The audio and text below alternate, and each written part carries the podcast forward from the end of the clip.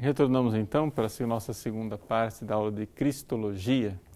O pessoal do, do suporte está é, advertindo, dizendo: Padre, é, eu acho que o senhor foi é, muito alto e tem muita gente que está boiando. ou seja, que, ou seja, eu estou supondo muita coisa, muito conhecimento. É, eu devo dizer para vocês o seguinte: vejam, é que realmente eu estou querendo dizer alguma coisa e, de fato, eu estou supondo coisas também. Mas supondo coisas que eu já ensinei, não neste curso. Já ensinei no curso de terapia das doenças espirituais, é, já ensinei no curso do porquê quero ser protestante. Então, o que acontece? É, de alguma forma, é, esse formato de curso, que é muito curto, muito denso, termina sendo que a gente é obrigado não é, para poder progredir, é, é, já supor outras partes da construção né, que foi feita. Mas então vamos voltar atrás um pouquinho para aqueles que se perderam no caminho. Vamos entender como é que é um ser humano. Né? Eu falei no, no, no início lá, talvez não tenha esclarecido o suficiente, porque o tempo nosso é bastante curto. Veja, o ser humano, se você for olhar dentro do ser humano, você vai ver no seu mundo interior, aquilo que você está vivendo aí dentro, você tem algo que você tem em comum com os animais. E tem algo que você tem que é próprio do ser humano.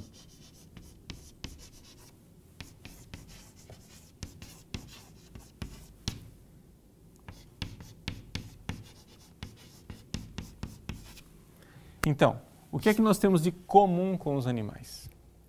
Nós temos de comum com os animais né, algumas coisas que são da parte do conhecimento,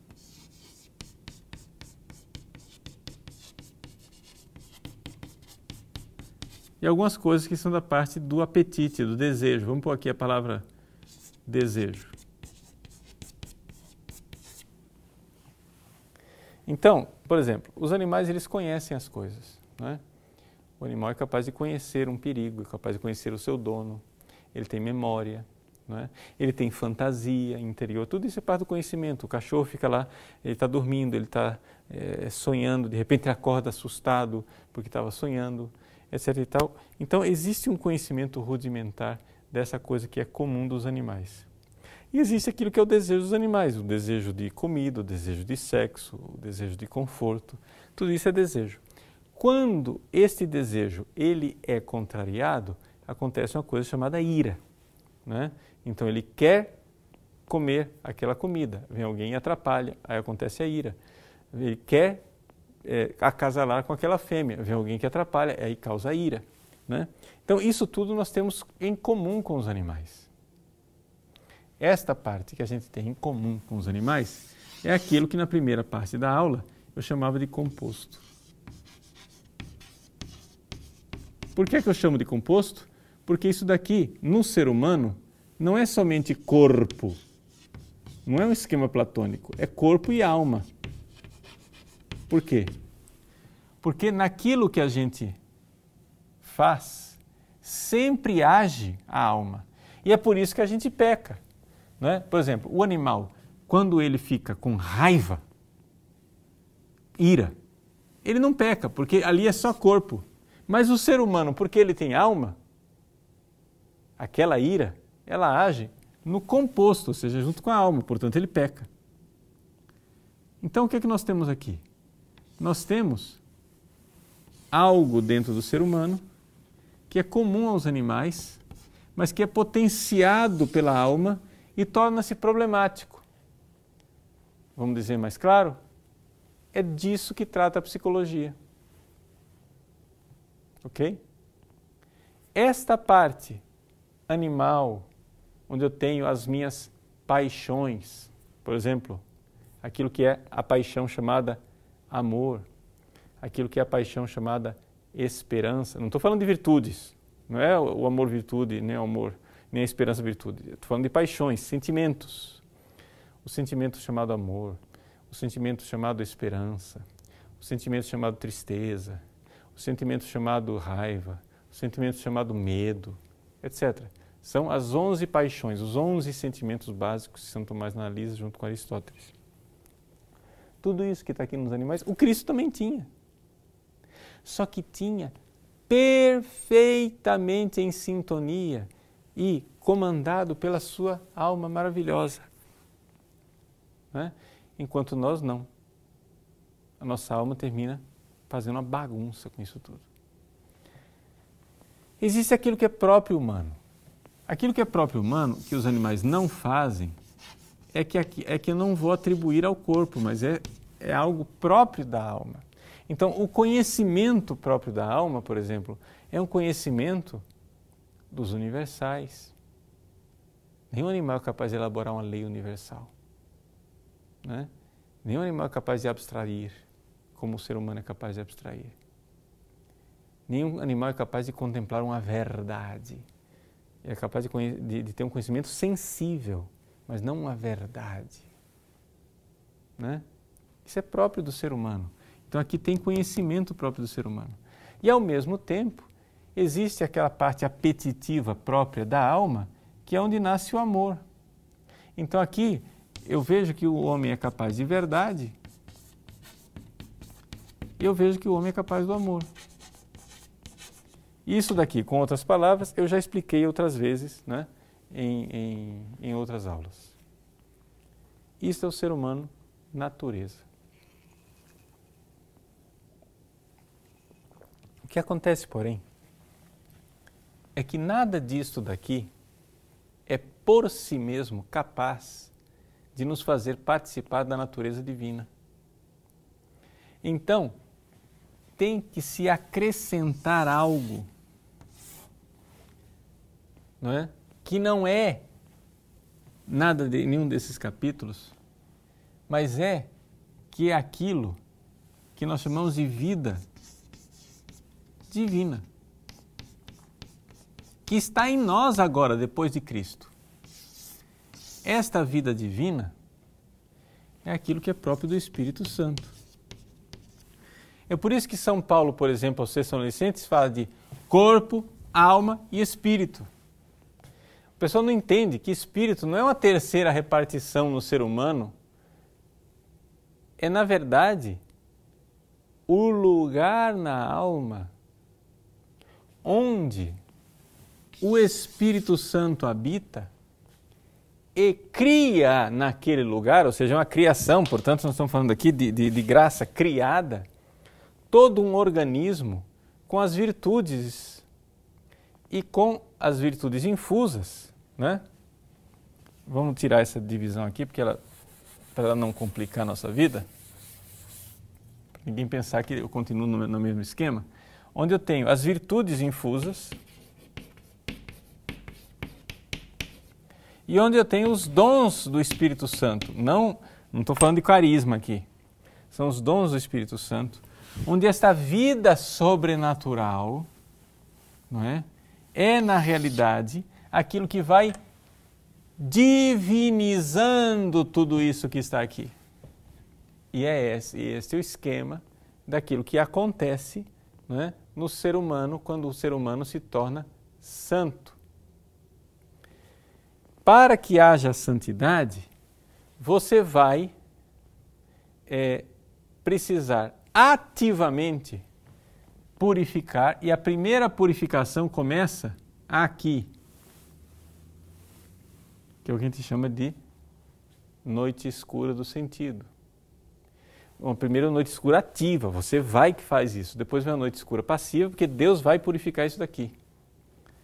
Aí depois passa um tempo, a pessoa cresce, ela vai na quarta morada e vai recebendo convites de amor cada vez maiores, e aquele amor vai atraindo a pessoa, vai puxando a pessoa. Às vezes acontece que a alma, que aqui estamos falando da alma, a alma é tão puxada por Deus e atraída por Deus no amor que chega a puxar inclusive o corpo. É o que acontece a história de levitação, porque é que tantos santos levitam, né? Porque Deus vai derramando o Espírito Santo, vai fazendo com que essa pessoa ame tanto, ame tanto, ame tanto, que ela então se eleva no seu amor. E aí na quinta morada, a pessoa finalmente né, é, começa a contemplar a verdade de forma infusa. Né? Só que isto ainda não é a obra completa, porque tudo isto, embora maravilhoso, precisa ser ainda mais purificado.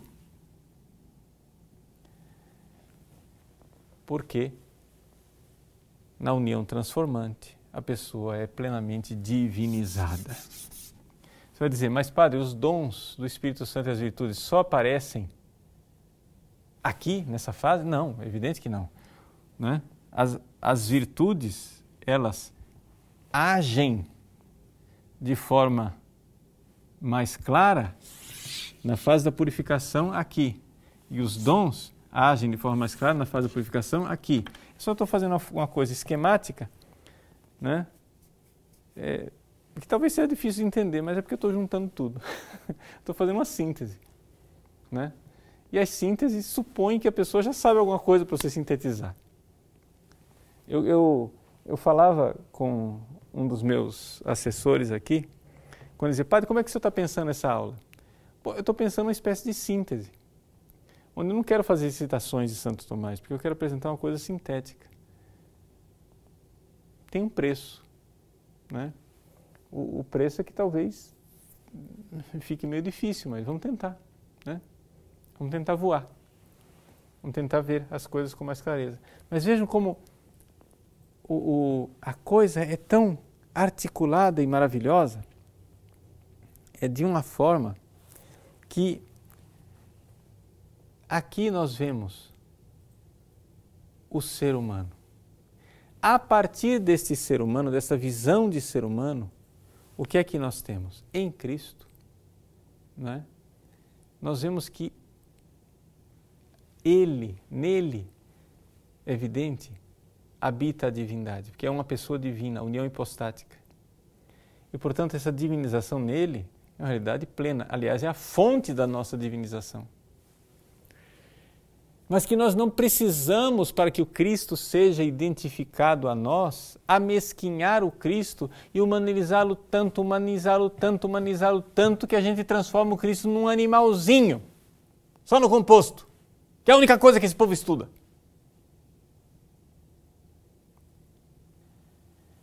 Não dá.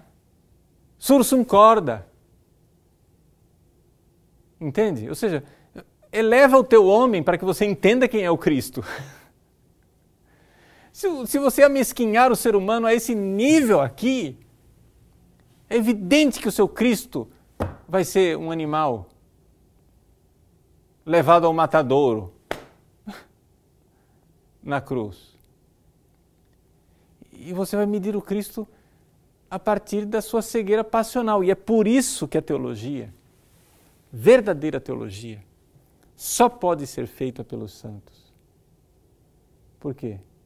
Porque os santos chegaram à quinta morada, onde eles têm a contemplação infusa da verdade. E por que é que Santo Tomás conseguia descrever o Cristo e essas coisas todas? Porque ele via dentro dele. Ele via isso tudo dentro dele. Então você vê claramente que, ultimamente, tudo bem, você tem teólogos admiráveis. Mas o fato de não termos teólogos santos não nos diz alguma coisa? Ou seja, por que, que um São Boaventura, para não ficar só no tomismo, era santo?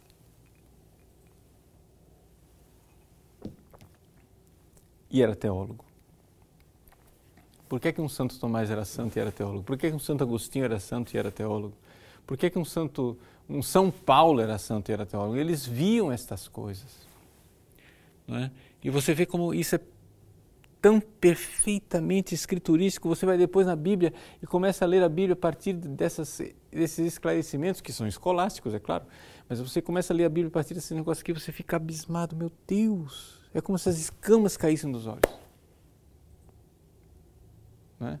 Então você vê que o Cristo, ele é verdadeiramente o Salvador, o Redentor. Por quê? Porque ele pega o ser humano e eleva a divindade. Toda essa realidade, não é? Ela pode ser estudada de dois de dois lados. Você pode você vai chegar assim, são dois caminhos que levam ao mesmo lugar. Você pode partir da teologia ascética e mística, estudando a psicologia dos santos, etc, etc, etc. Ou você pode partir da cristologia, estudando o Cristo, etc, etc, etc, e você chega na mesma conclusão. Ou seja, você chega na, na conclusão de que o que o Cristo é, é o que o Cristo faz nos santos. Cristologia é soteriologia. O que o Cristo é nele, ele é Jesus. Yeshua quer dizer Salvador. Deus salva. Ele é o Salvador. Então, o ser dele é de Salvador e é o que ele faz em nós. Portanto, me desculpe de uns escoto, para os escotistas, não é? Ele veio para nos salvar verdadeiramente não tem outra hipótese. Ele é o Salvador. O ser do Cristo revela também a sua missão. Cristologia e soteriologia estão intrinsecamente ligados. Falei demais, mas é porque tem muita coisa para falar. Então, eu gostaria, não é? de é, indicar algumas leituras para aqueles que quiserem ler. Não é?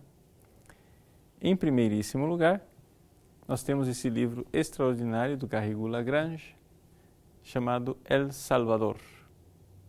E ele colocou no frontispício um versículo né, de São João. Quando eu for elevado da terra, atrairei tudo até mim o Salvador. Jesus é isso, o Salvador. A palavra Jesus quer dizer isso. Então, o estudo de Jesus Salvador. Mas aí você diz, não, padre, mas aqui é uma síntese, não é? É muito, ou seja, é interessante que o Garrigou faz isso. Ele pega a cristologia e mostra o que isso tem a ver com a nossa vida interior. Ele não faz, não apresenta as coisas desse jeito aqui, mas quem entendeu isso daqui vai entender o que ele faz. Não, mas eu queria uma coisa mais tomista mesmo, assim. Uma, então você tem o comentário, né? A parte da Suma Teológica da Cristologia, Christ the Savior, a commentary on the third part of St. Thomas Theological Summa, por Reginaldo Garrigou Lagrange, também está aqui para aqueles que quiserem. E quem quiser ver Santo Tomás em diálogo com toda essa cristologia moderna, com críticas e acertos né, da cristologia moderna, você tem esse daqui, The Incarnate Lord, A Thomistic Study in Christology, de Frei Thomas Joseph White, dominicano. Então, são três livros para a leitura daqueles que quiserem aprofundar é, nesses temas. Apresentei um pouco para vocês aquilo que, para mim, foi a grande sacada que me fez entrar dentro da cristologia tomista. Talvez é, a aula tenha ficado um pouquinho é, complicada para alguns de, de acompanhar, mas é, o nosso curso, né, ele foi um curso, digamos assim, com altos e baixos em, em nível de, de, profundidade, né? Nós apresentamos algumas coisas com, com, mais fáceis, outras coisas um pouco mais robustas e difíceis. É, é uma forma da gente também é, ir crescendo espiritualmente quando a gente põe um pouco mais de carga né, para os nossos estudos. Vamos fazer um breve intervalo agora e a gente volta para responder algumas perguntas de vocês, tá bom? Até já. Muito bem, voltamos né, para responder algumas perguntas de vocês. É, poucas perguntas. É, eu compreendo também que a, a matéria é nova para muitos de vocês, fica até difícil elaborar né, uma pergunta. O Renato pergunta assim, Padre Paulo, se Deus, segundo Santo Tomás, é imóvel, se não há em Deus acidentes ou sucessões, como então se explica a aquisição da humanidade de Cristo na Santíssima Trindade. Veja, Renato, é exatamente aí que é, o fato de Deus ser Criador, não é? É que torna possível que Deus se encarne. Ou seja, porque Deus pode criar de dois modos. Deus pode criar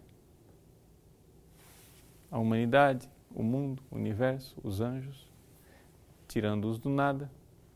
Ou Deus pode criar algo, um ser humano completo, corpo e alma, permanentemente ligado a si, de tal forma né, que é, ele seja o sustento desse ser humano de uma forma mais íntima do que é sustento para nós, seres humanos. Então, é exatamente o fato de Deus ser criador que torna possível a encarnação. Então, na realidade, não é uma modificação em Deus, não é? É uma modificação na criatura. Ou seja, é, como diz São Leão Magno, porque aqui a questão da, de Deus ser é, imutável não é uma tese tomista, ela é uma realidade, uma verdade filosófica e também uma verdade dogmática, ou seja, é uma coisa é, que está na, na, própria fé da Igreja. Então, como diz São Leão Magno, né, que deu origem ao dogma de Calcedônia, no, no, no Tomus ad Flavianum, São Leão Magno diz, olha, é, o que ele, o Cristo, é, ou seja, o, Verbo, o Filho, assumiu o que não tinha, sem perder aquilo que tinha. Ou seja, Deus não se tornou homem no sentido de que é, o filho deixou de ser Deus e virou homem. Não, isso, é, isso é absurdo. É o contrário. O filho, sendo Deus eterno né, e, portanto, impassível, né, é, criou, ou seja, Deus criou uma humanidade para si. Então, assim, a encarnação, de certa forma, cria tanta dificuldade filosófica é, quanto a criação. Ou seja, Deus criou sem se modificar, não é? E, portanto, Deus encarnou, é, encarnou sem se modificar. Outra pergunta, Padre Paulo, o corpo físico de Cristo na hóstia ainda leva o que herdou de Maria quando esteve no seu ventre? Se sim, não estamos adorando também Maria ao adorar Jesus no Santíssimo Sacramento? É, então, a resposta é sim e não. para a primeira, sim, para a segunda, não. Para a primeira, sim quer dizer o seguinte: o corpo de Cristo é o mesmo corpo que nasceu da Virgem Maria. Né? E nós dizemos isso, tem aquela antífona maravilhosa que já foi musicada tantas vezes e, e Mozart é, é, fez, é, musicou de forma esplendorosa, né? Ave verum corpus natum de Maria Virgine. Então é uma antífona eucarística, é um é verdadeiro corpo. E para ser verdadeiro nasceu de uma mulher, né? De Maria Virgem nascido de Maria Virgem. Então, o corpo que nós adoramos é o corpo nascido da Virgem Maria. Mas nós não adoramos Maria. É? Ao adorar o corpo de Cristo, nós honramos Maria. Não é? Como você, ao honrar um filho, sei lá, é, um general, você condecorou um general, então aquela honraria é para ele, mas é evidente que toda a família se sente honrada. A mãe, inclusive. Não é isso? Mas a, a honraria é para ele. Então a, a adoração é para o Cristo.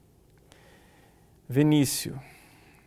Padre Paulo, o formador de catequese paroquial é teólogo liberal e desacraliza os milagres de Cristo de uma forma que os torna meramente símbolos e eu não sei como refutá-los. Por favor, preciso de ajuda. Olha, Vinícius, o que acontece é o seguinte: é... a fé a gente não vende, não empresta, não aluga, não. Nós estamos falando de uma pessoa que não tem fé. Não é isso? Então, a nossa fé é a fé dos santos. Durante dois mil anos, a igreja interpretou os milagres de Cristo né, como verdadeiros milagres. Se de repente os seres humanos têm dificuldade de aceitar isto, é, é porque está faltando fé. É simples assim. Então isto prova, veja só, que os milagres não dão a fé. Né? Se você for pensar bem, essa dificuldade existia inclusive na época de Jesus. Por quê? Porque Jesus ressuscitou Lázaro e os judeus não acreditaram. Não é? Então, assim, inclusive fizeram até um projeto de matar Lázaro para esconder o corpo do delito. então, assim, é...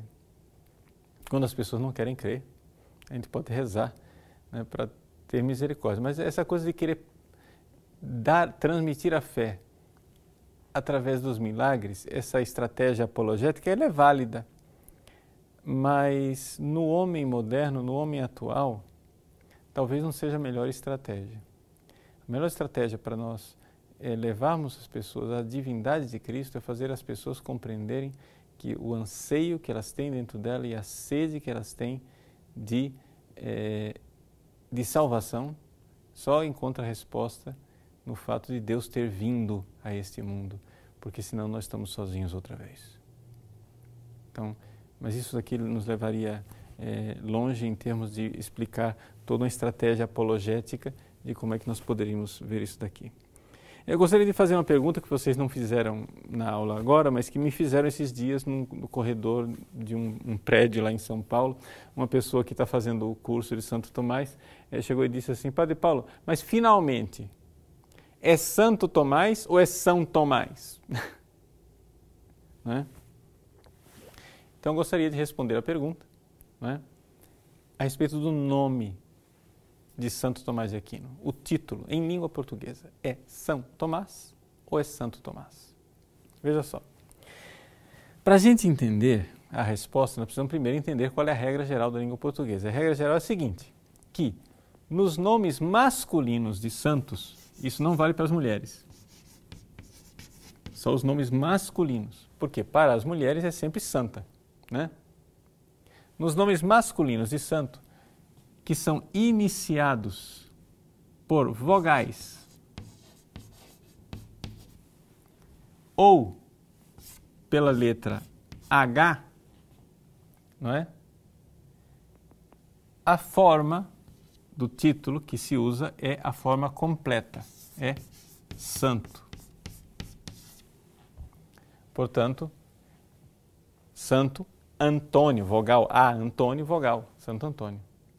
É, Santo Hilário, né? H. Portanto, santo, a forma inteira. Mas quando nós temos consoantes,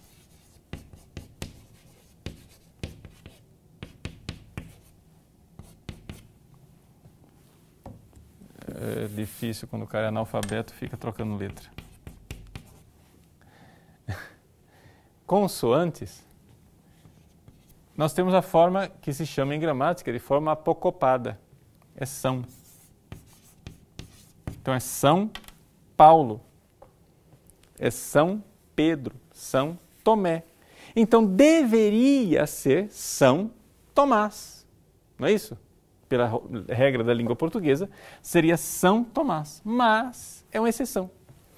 E as gramáticas, só para pegar um exemplo de uma gramática, as gramáticas admitem isso. Eu tenho essa, essa gramática aqui do Napoleão Mendes de Almeida, né?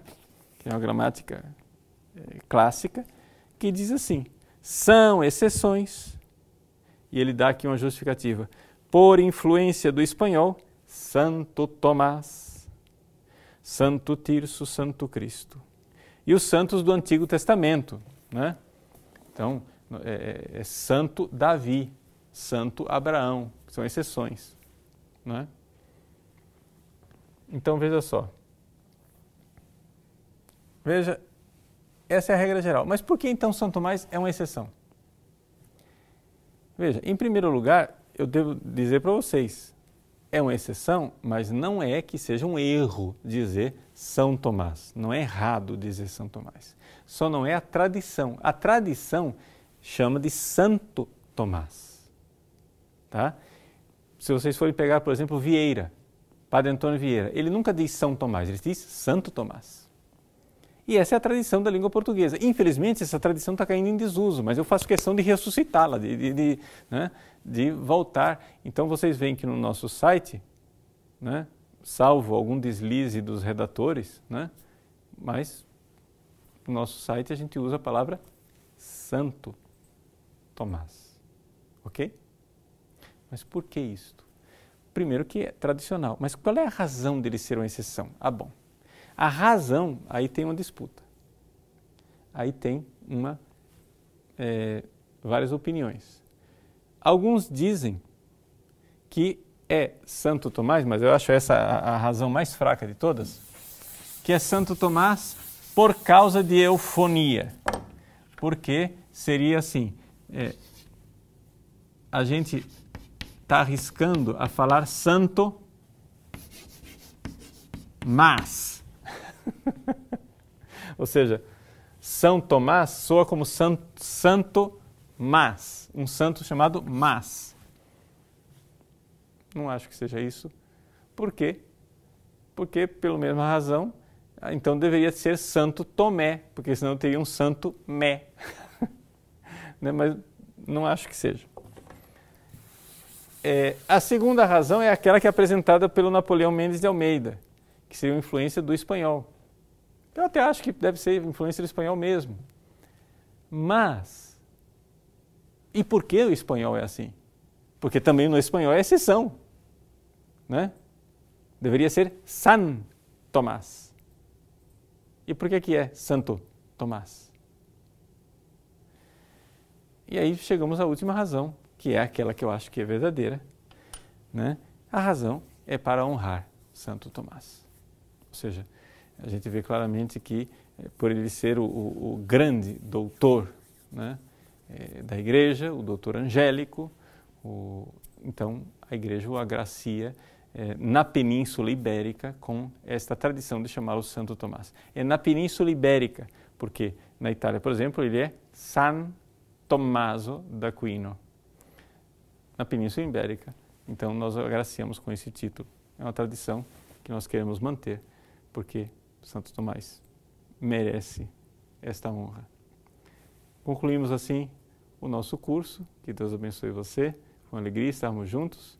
E na semana que vem nós iremos dedicar um programa aos pais de Santa Teresinha. Vamos começar com Santa Zélia Martin e logo em seguida o seu pai São Luís Martin. São dois programas, vão ser duas segundas-feiras para que a gente esteja prontos para celebrar a festa desses dois grandes santos que foram canonizados em outubro passado pelo Papa Francisco, São Luís e Santa Zélia Martin, os pais da grande Santa Teresinha do Menino Jesus, doutora da Igreja. Deus abençoe você. Em nome do Pai, do Filho e do Espírito Santo. Amém.